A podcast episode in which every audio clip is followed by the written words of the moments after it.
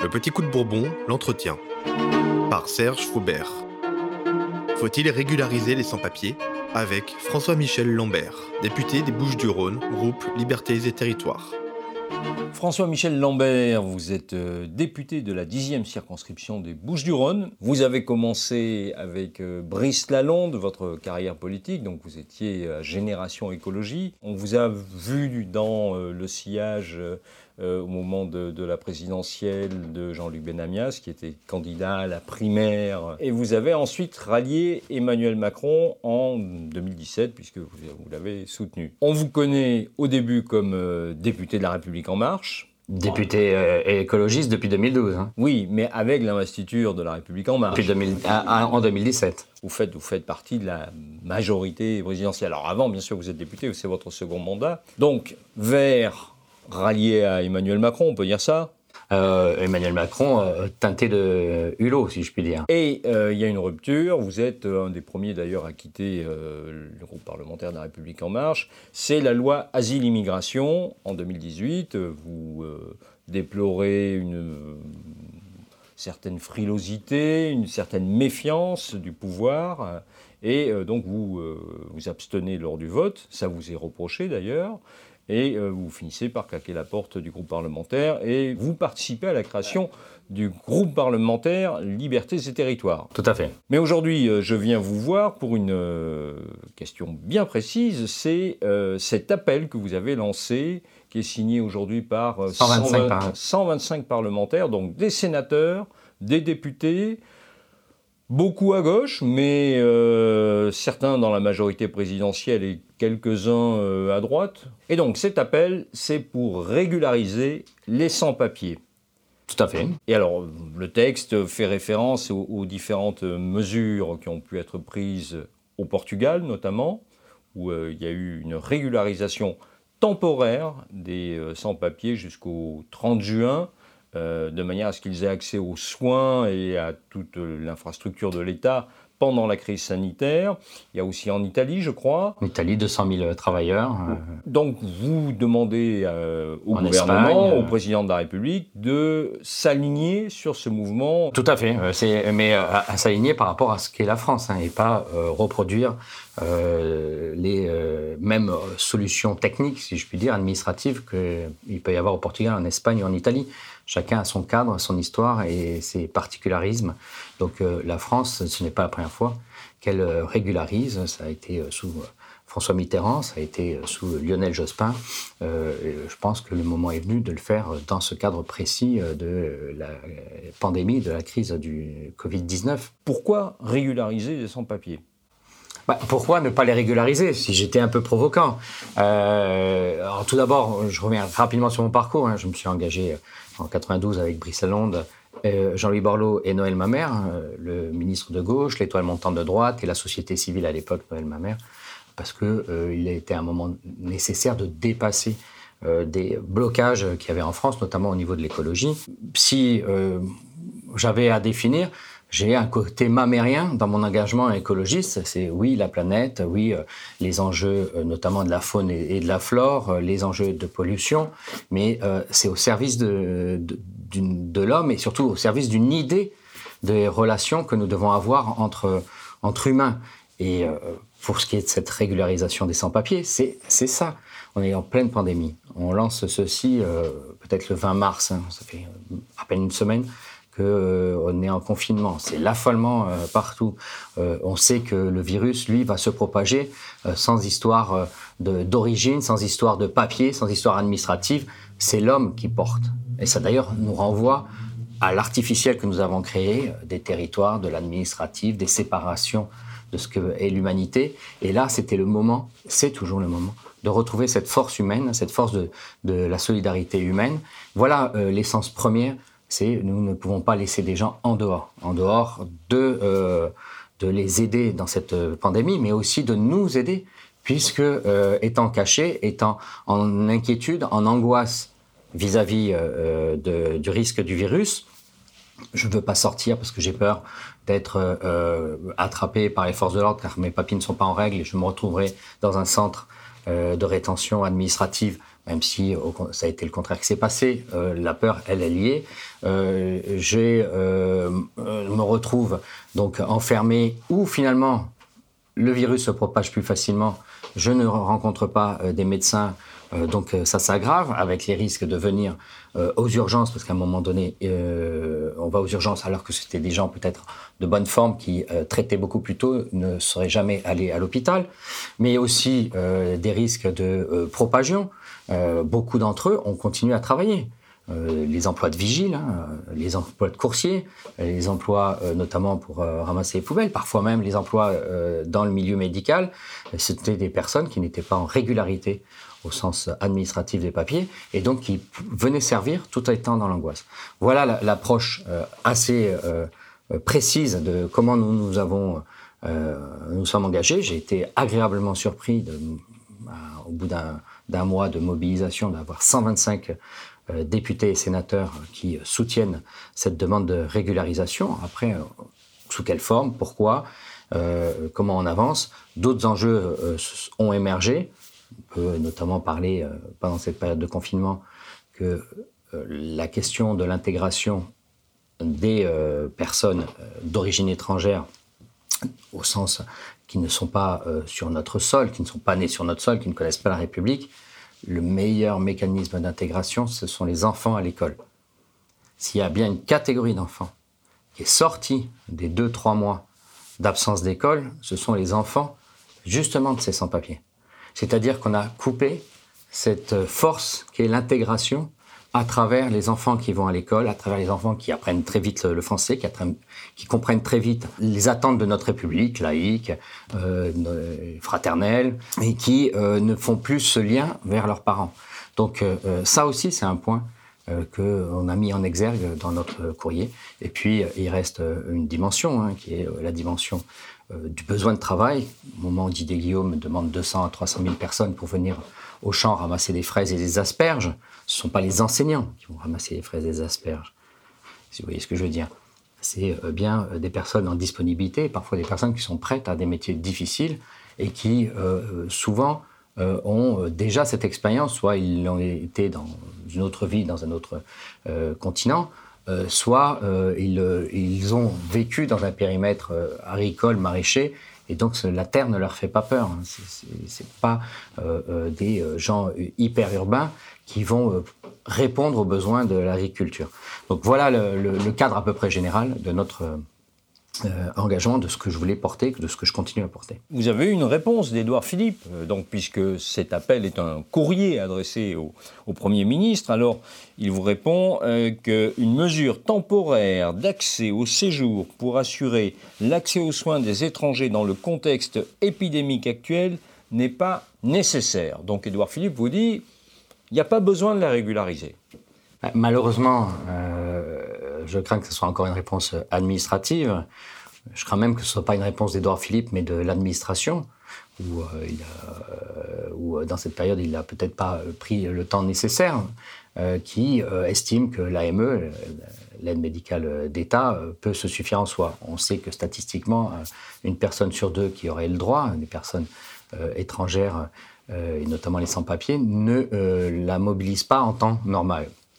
Donc en temps de, très grand contrôle où euh, dès que vous mettiez le pied, euh, le nez dans la rue, vous aviez euh, le risque d'être arrêté, on vous demandait vos papiers, vous imaginez bien que ces personnes n'allaient pas faire 500 mètres au mieux, plusieurs kilomètres, pour aller se faire soigner, de, risque non pas d'être soigné, mais du risque d'être arrêté.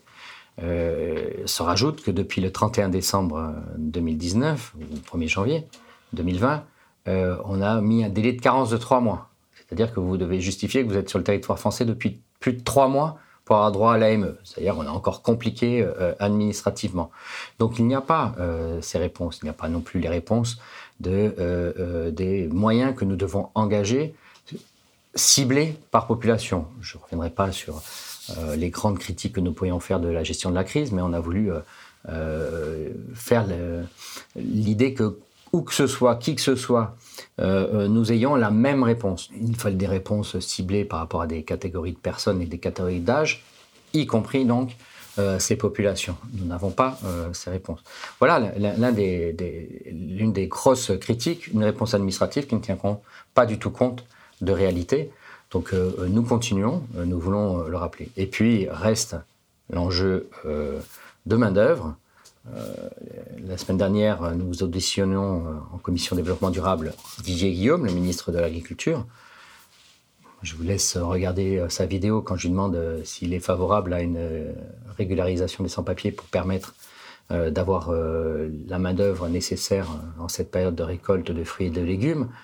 Dit Moi, je suis solidaire avec le gouvernement, même si j'ai un avis. Tout est dit. Ou il dignette d'entrée, ou il n'a pas cette phrase qui laisse entendre que oui, notre agriculture a besoin de ses bras et plutôt que d'aller chercher dans d'autres pays euh, euh, des euh, travailleurs, pourquoi ne mobilisons-nous pas ceux qui sont sur notre sol, à travers notamment une régularisation, ce qui simplifie beaucoup de choses pour tant l'agriculteur qui les reçoit que pour les personnes qui viendront travailler. Et à la fin, c'est nous qui gagnons, parce que c'est de l'agriculture française et c'est de la consommation française. Alors pour que les choses soient claires, on parle de, combien de personnes on estime, alors des estimations un peu au doigt mouillé, hein, mais qu'il y aurait entre 300 000 et 600 000 sans-papiers euh, sur le territoire national. Est-ce que ce sont des chiffres qui vous semblent... Euh, oui, les chiffres, euh, c'est entre 300 000 et 600 000. Pourquoi une telle variante? D'abord, par définition, ils ne sont pas connus un par un, donc on ne peut pas les compter à l'unité près.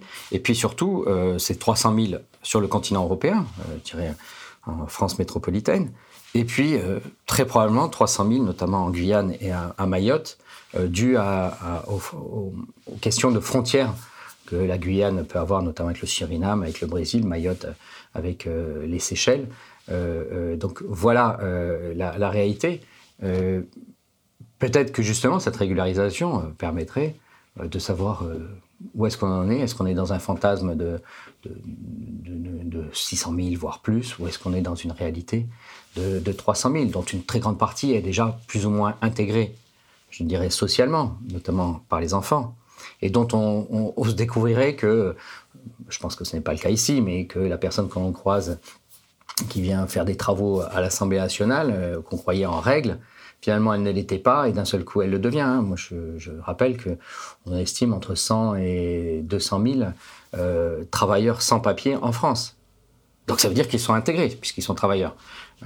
100 euh, à 200 000. Si, euh, on reporte à 300, 400 000, on voit qu'on est euh, dans des proportions déjà notables de personnes qui sont intégrées, mais dont certains profitent pour ne pas payer ce qu'ils ont à payer, pour faire baisser la rémunération qui serait dévolue à, à tout travailleur de nationalité française qui se retrouve en concurrence avec ces employeurs qui jouent sur des sans-papiers pour faire baisser le, le, salaire horaire. Euh, cette euh, régularisation, ça serait aussi, à un moment donné, mettre chacun devant ses responsabilités, à commencer par euh, les employeurs qui devraient payer au juste prix l'étranger en régularité du coup, puisqu'il serait régularisé, ou le français, et ne pas jouer sur un décalage. Ça, c'est aussi un élément macroéconomique dont on ne peut pas parler, et je suis bien content d'en parler aujourd'hui. Alors, sur la régularisation elle-même, euh, qu'est-ce que vous entendez euh, euh, Un titre de séjour d'un an, un titre de séjour de cinq ans, un titre de séjour de dix ans? Quelle, forme cela peut prendre À quelle échéance? Est-ce que on a beaucoup parlé, le président Macron, le gouvernement l'a évoqué à un moment donné. il y a toujours cette idée d'instaurer des quotas d'immigration ou de régularisation. Comment, comment vous voyez les choses Pour euh, répondre d'abord aux quotas. Les quotas, euh, aujourd'hui, euh, c'est un débat sur lequel je pense qu'on prend encore une fausse route. Parce que dès qu'on rentre sur quota... C'est le modèle américain.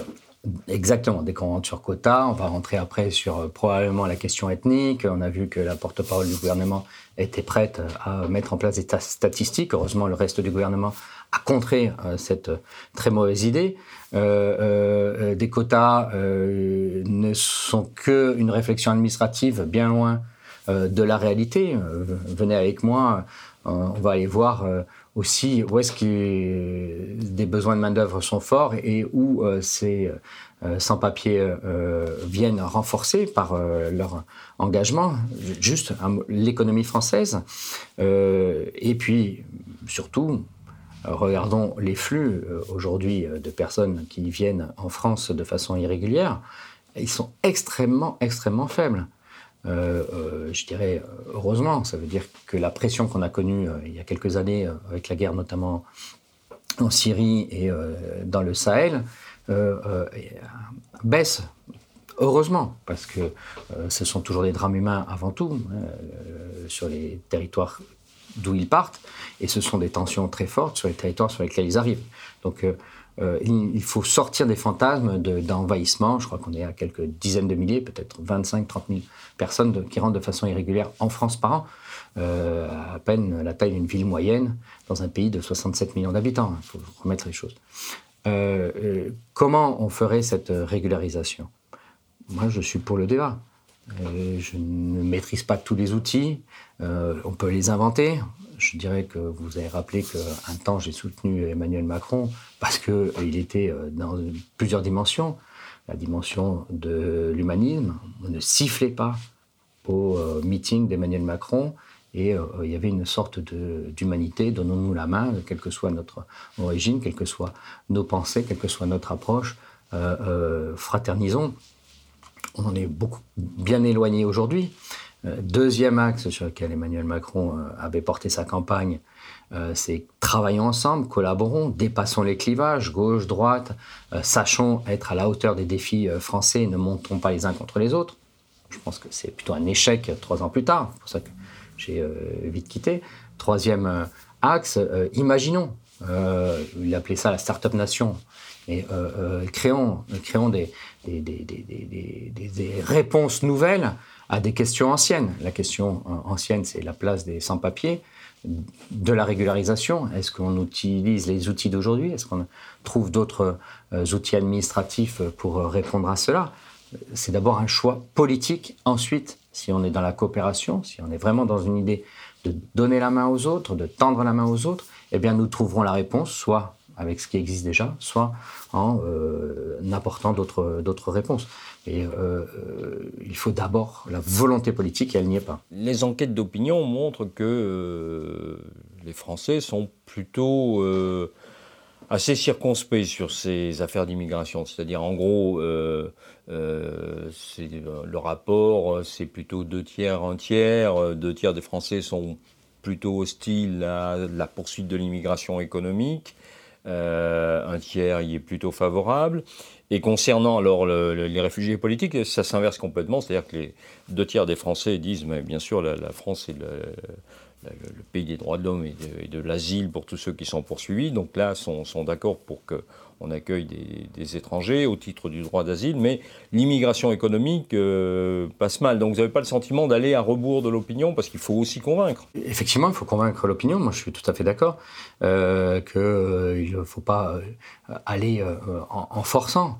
Mais à un moment donné, il faut aussi être face à des réalités. Et moi, je rétorque aux Français qui sont en critique. Hein. Nous avons à minima sur euh, la France métropolitaine, 300 euh, 000 euh, personnes en situation irrégulière. Quelle réponse? On les laisse dans un entre-deux. Tout le monde y perd. Tout le monde y perd. On y perd, j'ai expliqué, économiquement, puisque leur présence permet à des employeurs peu scrupuleux de faire baisser la rémunération d'un travail. Ils profitent de, disposer de main-d'œuvre qui est prête à accepter moins cher. on y perd dans le cadre de crise euh, et d'épidémie. On y perd dans le cadre de l'intégration, c'est-à-dire que l'intégration, il y a juste un fil parfois atténu, disons, il y en a deux en, général, c'est celui du travail et celui des enfants. il n'y a pas un creuset dans lequel on se met en place. On y perd de façon spatiale, sociologiquement, c'est-à-dire que par essence, ces personnes qui sont dans l'irrégularité vont se protéger au sein même de leur euh, euh, communauté. Donc on, crée des espaces de déséquilibre territorial et, on a beau le, critiquer, on ne se pose pas la question de euh, comment on arrive à ces déséquilibres d'espace de, territorial en France. Donc, et enfin, on se retrouve paradoxalement avec une activité économique moins puissante puisque nous manquons de travailleurs dans certains types d'activités. Je, vais vous dire une chose. Moi, un des livres qui m'a marqué à 16 ans, vous savez, on a tous nos, lectures à ces, âges-là, c'est l'héritage de Cavana si certains ne l'ont pas lu ou ont un peu oublié, relisez. Relisez. S'il n'y avait pas eu le père euh, de Cavana notamment qui euh, curait les, égouts, euh, qui curait les égouts dans Paris? Qui faisait les sales boulots Qui était pourchassé par les Français en place voilà. Si vous allez dans un autre territoire, notamment dans le sud-ouest, en Gascogne, ce sont les Italiens qui sont venus euh, faire en sorte que la production agricole puisse perdurer après le massacre de la Première Guerre mondiale. Mais ils ont été euh, pourchassés. À, à Aigues-Mortes, il y avait un bar interdit aux chiens et aux Italiens. Pourtant, c'était eux, les sauniers, qui ramassaient le sel, mhm. dans des conditions euh, terribles. C'était mon premier job. moi, j'étais dans les meilleures conditions, heureusement. Donc voilà.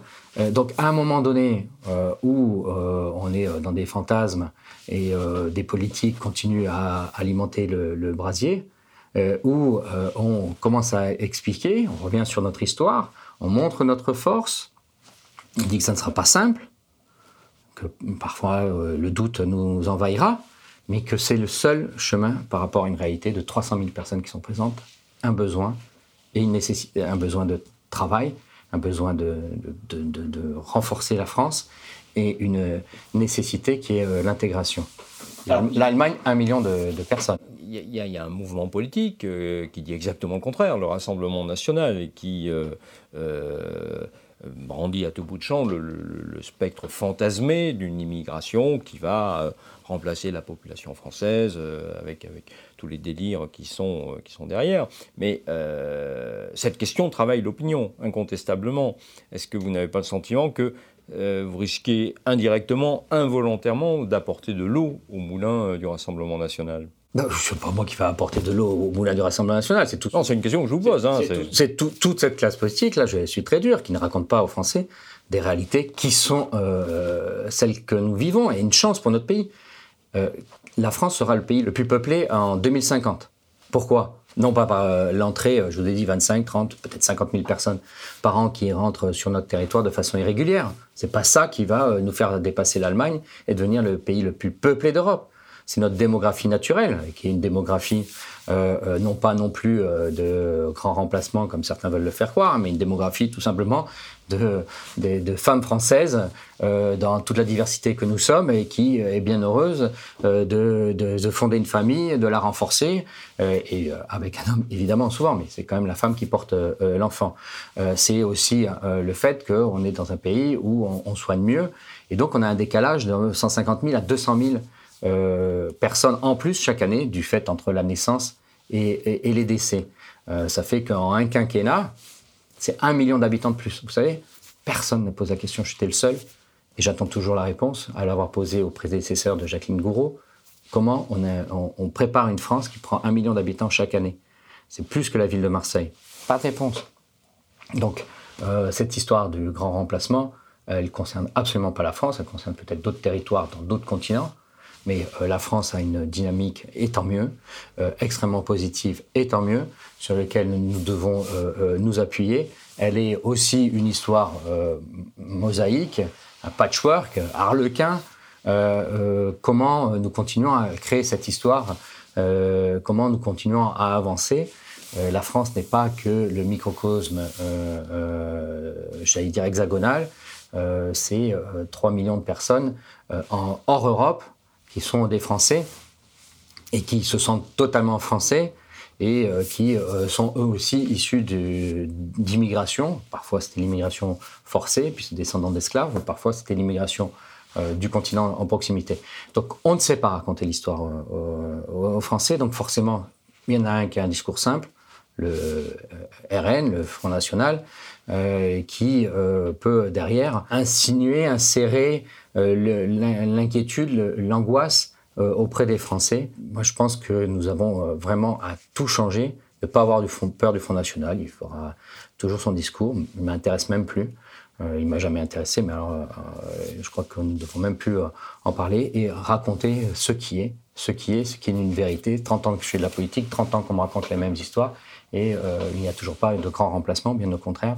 La France sera le pays le plus peuplé euh, de l'Union européenne en 2050. C'est le pays qui a une croissance démographique grâce aux femmes euh, françaises et non pas euh, par un fantasme de frontières ou franchise des centaines de milliers de personnes. Ça n'existe pas. Ce sont que des images de télé, que des propagandes. fuyons tout cela, et affirmons ce que nous voulons faire. Alors, il y a la, phrase de Rocard qu'on répète régulièrement, en en oubliant d'ailleurs la moitié. on ne peut pas accueillir toute la misère du monde, mais la France doit en prendre euh, sa, part. Est-ce qu'elle est toujours d'actualité? Est-ce que, est que ces régularisations seraient justement le moyen de prendre, euh, pour la France, de prendre sa part dans, cette, euh, dans cet accueil de toute la misère? Bah, Qu'est-ce que vous en pensez? Parce que la, phrase de Michel Rocard est très intéressante. Hein. je l'aurais construite différemment, mais dans un discours, c'est jamais simple. Hein.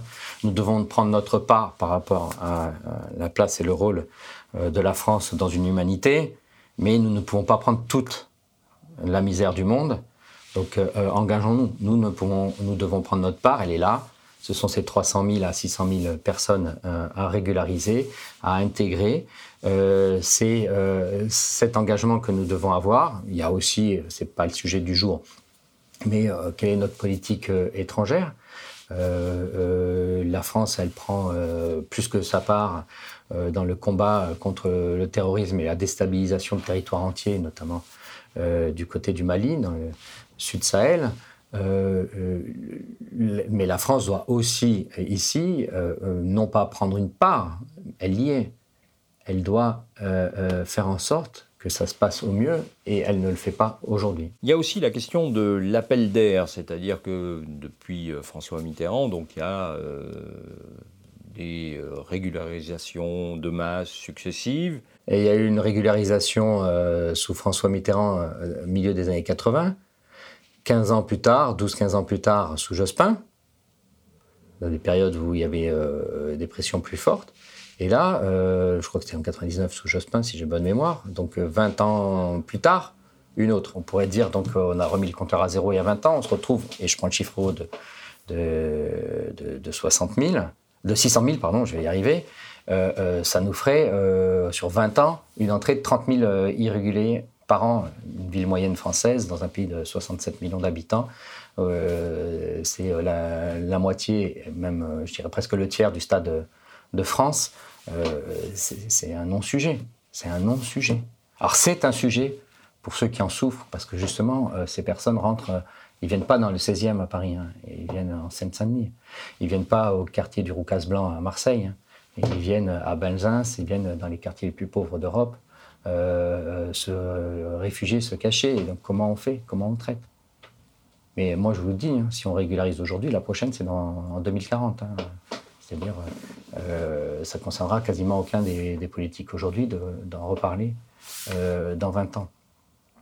Et l'appel d'air, il n'y a pas d'appel d'air. Vous croyez qu'ils sont tous euh, en train de regarder euh, juste notre nombril à nous euh, ce qui se passe ah, en France. Je, rien. Je, vous restitue les arguments qu'on entend. en France, ils régularisent. Fonçons, prenons un hors-bord, traversons la Méditerranée et on va être régularisé. Non, non, les pays qui attirent le plus de l'Occident, parce qu'il il faut regarder vraiment les, pays qui subissent des déplacements de population ne sont pas en Occident c'est le Royaume-Uni, euh, l'Allemagne et euh, les États-Unis. Peut-être parce que la France euh, est peut-être le pays des Lumières, mais pas le pays de l'économie florissante. C'est l'imaginaire mondial qui doit exister. Hein. On vient plutôt à Paris pour aller aux boutiques Vuitton sur les Champs-Élysées quand on est dans un autre pays que pour venir faire pizzaiolo à Londres, à Berlin ou à New York. 125 parlementaires euh, ont signé cet appel. Euh, il ne se passe rien. Quelle est la prochaine étape? Nous avons préparé une proposition de résolution hein, qui est déjà signée par une, dizaine, une quinzaine de députés. C'est un peu plus qu'un courrier. Hein. Là, il faut, j'espère, avoir beaucoup plus de députés qui vont le signer pour demander une proposition de résolution. C'est donc un, acte législatif qui demande au gouvernement d'agir sur un thème particulier. Nous, c'est sur la régularisation. L'article est très simple. Hein. Euh, la proposition de régularisation, hein, c'est un seul article. Hein. L'Assemblée nationale invite le gouvernement à engager dans les plus brefs délais la régularisation inconditionnelle euh, et provisoire dans l'attente de la fin de l'épidémie Covid-19, donc nous devons la, mettre à, jour, de toutes les personnes en situation irrégulière sur l'ensemble du territoire il n'est plus question de, l'épidémie, quoi, qu'on parle qu'elle reparte. Il est question de euh, euh, la régularisation. Euh, et puis, il y a aussi un, courrier à Emmanuel Macron hein, que je vais co-signer avec mon collègue Bertrand Pancher, où nous essaierons de, de remettre de l'humanité, de réexpliquer ce qui se passe. Ce sont des milliers et des milliers de, messages que nous avons reçus, notamment beaucoup de personnes qui travaillent, euh, ou des parents qui euh, ne peuvent plus mettre leurs enfants à l'école, qui sont dans l'angoisse. Les enfants sont là, ils ne peuvent pas partir, mais ils n'ont pas de papier, ils sont dans une situation inextricable. Et enfin, pour incarner ceci, euh, nous allons... moi, je participerai, à l'appel d'association, aux manifestations de ce samedi 20 juin euh, pour euh, euh, demander une régularisation. on verra combien de personnes apparaîtront, combien ils sont là, combien ils sont exprimés, combien ils disent leur envie d'être au service de la France et ne pas chercher autre chose que travailler, s'intégrer et à terme, si ce n'est pas eux qui deviennent français, leurs enfants seront des Français. Euh, des Français qui seront amoureux euh, de nos propres enfants euh, dans les cours d'école ou plus tard en université. C'est comme ça que ça se passe la vraie vie. Et on le raconte jamais, je, me permets. Hein. C'est comme ça que ça se passe la vraie vie. les enfants, nous à Gardanne, on a accueilli 60 personnes, 12 familles roms, seule ville du Sud à l'avoir fait à l'hiver 2012. Et le maire de Gardanne, Roger May, que je salue, avait une exigence, donc deux, respecter les règles de, la République et la loi, et mettre les enfants à l'école.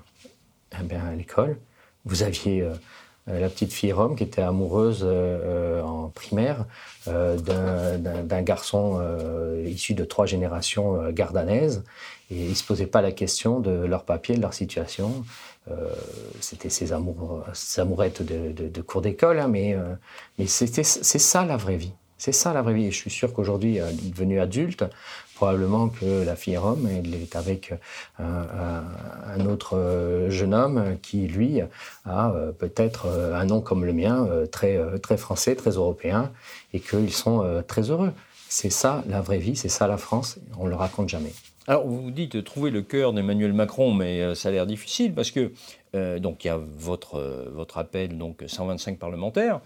Le 21 avril, il y a eu une tribune de plusieurs euh, personnalités des syndicalistes, hein, et pas, des moindres. Le 30 avril, il y a un troisième appel de 317 associations et collectifs qui, euh, eux aussi, demandent la régularisation des sans-papiers. Donc il y a incontestablement une mobilisation de responsables associatifs, d'élus, euh, de collectifs divers, et rien ne se passe. C'est-à-dire que on a l'impression que c'est un peu le, combat du, pot de terre contre le pot de fer. Là. Non, mais c'est euh, le mauvais côté de en même temps d'Emmanuel Macron. Parce que ça se passe. Je discute, euh, par respect, je donnerai pas le nom du ministre. Il dit on est tout à fait d'accord avec toi. Euh, il n'y a pas d'autre solution que les intégrer, et notamment par une régularisation. Mais on va le faire. Vous nous dites qu'au sein du gouvernement, il y a des gens qui partagent ce point de vue. déjà, je vous ai dit que Didier Guillaume, dans sa réponse, il y a une vidéo. Chacun sentira que il ne doit pas être très très loin de, cette idée qu'il faut régulariser, ne serait-ce que lui, il défend euh, la, mission qu'il a de ministre de l'Agriculture, mais il vient aussi euh, d'une gauche euh, sociale, démocrate, et je pense que c'est ses propres valeurs. Mais d'autres ministres en responsabilité ont aussi l'idée qu'il faut régulariser, et notamment avec une approche incroyable, c'est-à-dire sans que ça se voit. On va le faire par bloc de 10, 40 000 sur des critères. Je ne sais quels critères. et à la fin, au bout d'un certain temps, on aura régularisé une grande partie de ceux qui sont sur le territoire. C'est le mot côté dur en même temps. c'est l'incapacité de s'affirmer. C'est l'antithèse du Macron que, j'ai connu, qui avait le courage de dire des choses, parfois de façon maladroite, euh, euh, mais qui au moins euh, mettait la France, faisait un bond en avant. Attendez, pour, pour voir si j'ai bien compris, vous nous dites que le gouvernement est plutôt d'accord avec la régularisation, mais que comme le coût électoral serait élevé, on va le faire, mais discrètement, par petits paquets, euh, de manière euh, homéopathique, si je puis dire, euh, de façon à ce qu'à l'arrivée, on ait régularisé tout le monde sans que personne s'en soit vraiment rendu compte. C'est ça à peu près, avec des critères qui, un mois, ça sera peut-être un critère d'avoir les enfants à l'école, le mois d'après, d'avoir un contrat de travail, je ne sais trop. Et pourquoi? Parce que, vous l'avez dit, ils ont peur du coût politique. C'est exactement l'argument avancé par euh, le membre du gouvernement. Il dit le coût politique est trop important, trop risqué. Euh, moi, je pense que c'est l'inverse. C'est euh, l'électeur, le français, si d'ailleurs, si on a des taux d'abstention extrêmement élevés, y compris sur des élections de dimension nationale, c'est peut-être parce que on n'affirme pas suffisamment les choses, parce qu'on ne crée pas une vision, et je pense même une espérance. Parce que là, je vais revenir sur le mot espérance. Les Français se, désespèrent. Ce sujet, il est, euh, est euh, tout le temps sur la table. Euh, est-ce qu'on les renvoie? Comment on en renvoie 300 000 hein, C'est impossible à, faire. Hein. Je rappelle que les plus gros navires de croisière, c'est 3000 personnes. Hein. Donc ça ferait 1000, 1000 navires pour renvoyer, et où d'ailleurs? Donc ça n'existe pas. Euh, mais euh, ils sont dans des situations euh, difficiles. Ils ne s'intègrent pas. Ils sont cantonnés. Ça crée des explosions. des systèmes mafieux s'installent là-dessus. les Français se désespèrent d'une situation. Se désespèrent d'une situation. À un moment donné, quand vous dites avec fierté, que vous affirmez, que vous avez le courage de le dire, eh ben, je pense que vous pouvez retourner l'opinion. Vous pouvez retourner l'opinion. Alors que là, à un moment donné, forcément, euh, ceux qui ne souhaitent qu'attiser les braises euh, repéreront cette euh, régularisation de 23 200 personnes sur un critère X en disant voyez bien, ils nous cachent tout. Ah ben non, pas du tout, vous comprenez Et on reste toujours dans un entre-deux. Et l'entre-deux, c'est ceux qui désespèrent, les gens en particulier, et les Français plus précisément. La République en marche, Emmanuel Macron ne fait pas de politique. Ils en ont fait le temps de la campagne où ils ont donné un espoir, une vision euh, euh, de, ce que serait la France s'ils gagnaient. Mais aujourd'hui, ils ne racontent plus un récit national. D'ailleurs, ça fait un moment qu'on ne raconte plus vraiment un récit euh, national. Et c'est ça le problème. Nous devons être en capacité d'avoir cette possibilité de, de, donner aux Français le, monde, la société dans laquelle ils vont. Et après, d'accepter que certains ne le veulent pas. Mais vous verrez que beaucoup se raccrocheront au récit national. D'ailleurs, c'est un peu le fantasme que crée le Front National, le récit qu'il donne. On ferme les frontières, on enlève tout ce qui ne va pas, et euh, tout, ira très bien, euh, Madame la Marquise. C'est une forme de, récit national qui n'existe pas en réalité, mais c'est les seuls, ou presque, avec les écologistes qui racontent un, horizon. On le raconte mal, hein, nous les écologistes, on ne sait pas le raconter. Eh bien, pour revenir sur les sans-papiers, il y a un récit national qui peut d'ailleurs se puiser, comme je l'ai dit, aux années 30, euh, et euh, notamment avec les Italiens, les Rital. Dernière question, en 2022, on sait tous que euh, Marine Le Pen, sauf accident, sera au deuxième tour de l'élection présidentielle. Donc cette question de l'immigration, elle va la mettre au centre du débat présidentiel. comment il faut l'aborder? Qu'est-ce qu'il faut dire? Vous, nous avez donné un certain nombre d'éléments, mais, fait. Mais, on sait qu'à ce moment-là, il y aura une hystérisation de cette question. Bah, euh, c'est ce qu'on est en train de préparer, puisqu'on ne traite pas le problème. Donc forcément, ça va hystériser. C'est euh, euh, pas plus compliqué que ça. Vous laissez le sujet en suspens, vous laissez la casserole de, lait avec le feu dessous, forcément, que là, on voit quelques petites bulles. Mais en 2022, ça va être des gros bouillons et elle va déborder cette casserole. Donc il y a plusieurs possibilités. On baisse le feu, on prend le lait, on, part sur autre chose, on arrête. c'est ça qu'il faut faire aujourd'hui.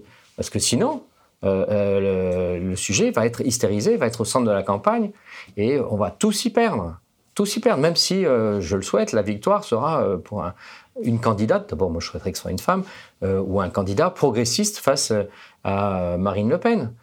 Mais on va tous s'y perdre, parce que ça bouillonne, et c'est bien ceux qui sont en responsabilité, je me tourne de nouveau vers Emmanuel Macron, à qui nous allons adresser ce courrier, que soit il laisse continuer à bouillonner, et euh, euh, c'est une prise de risque extraordinaire parce que le lait, ça déborde d'un coup. Hein, tout le monde euh, voit cette image. Et ben ça, ça, peut déborder d'un coup et, on ne le contrôle plus. Soit il apporte une vraie réponse en courage. Voilà, vous lui dites, sois courageux. Il faut, et je pense que il a une chance extraordinaire à titre personnel, c'est de rentrer dans l'histoire. Pour l'instant, il n'arrive pas à rentrer dans l'histoire. Hein. Hein, franchement, je ne sais pas où est-ce qu'il est rentré dans l'histoire, à part être le plus jeune président de la République euh, française. Euh, il a une chance, notamment sur la régularisation des papiers. On pourrait parler aussi de la transformation écologique, euh, mais restons sur le sujet, de, de, de enfin que la France retrouve son dernier euh, euh, mot de la devise liberté, égalité, fraternité, qu'on retrouve la fraternité, qu'on explique ce que c'est que la fraternité, qu'on l'affirme, qu'on revienne à, ce que nos anciens, euh, il y a plus de deux siècles, ont porté et que on, aille de l'avant. Là, il rentrera dans l'histoire. Pour le reste, il sera vu comme un très bon gestionnaire, ou moins bon, chacun le, verra, mais pas pour quelqu'un qui aura fait l'histoire de la France. Eh bien, merci. Merci à vous. Le média est indépendant des puissances financières et n'existe que grâce à vos dons. Soutenez-nous sur lemediatv.fr. Et pour ne rien rater de nos contenus, abonnez-vous à nos podcasts.